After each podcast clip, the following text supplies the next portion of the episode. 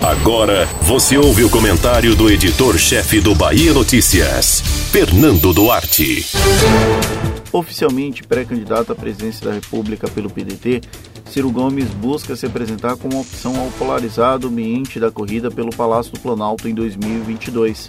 Duas vezes candidato a esse cargo no passado, o pedetista tenta manter sobrevida na disputa, ainda que as pesquisas de intenção de votos realizadas até aqui o coloquem no incômodo pelotão de baixo.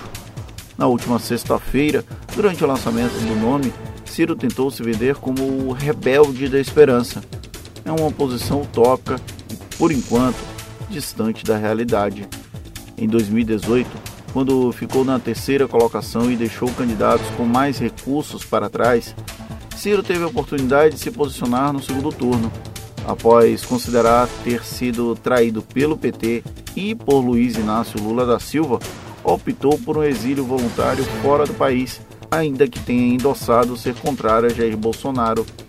De lá para cá, se afastou do pensamento dominante da esquerda brasileira e, depois que Lula recuperou os direitos políticos, foi completamente jogado para escanteio.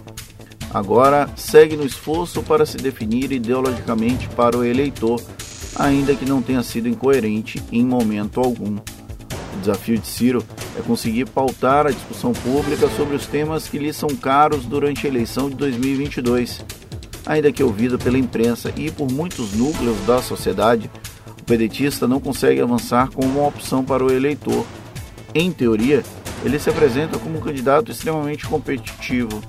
Na prática, foi facilmente ultrapassado pelo bolsonarismo gourmet de Sérgio Moro e está bem atrás de se tornar a terceira via, tão amejada pelos núcleos da política que se sentem subrepresentados por Lula ou por Bolsonaro, mesmo que já tenha oscilado entre as críticas ácidas ao lulismo e ao bolsonarismo.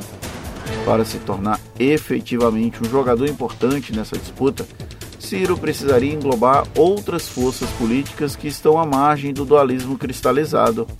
No entanto, não dá sinais de que o diálogo seja viável no curto espaço de tempo, especialmente em um contexto em que todos os nomes querem se autoafirmar perante o eleitorado, junto com o desafio de conseguir conversar com o depositante nas urnas, o agora pré-candidato formal precisa se consolidar como alternativa também para outros segmentos políticos e da própria sociedade.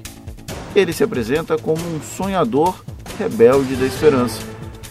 Os brasileiros estão dispostos a apostar nisso?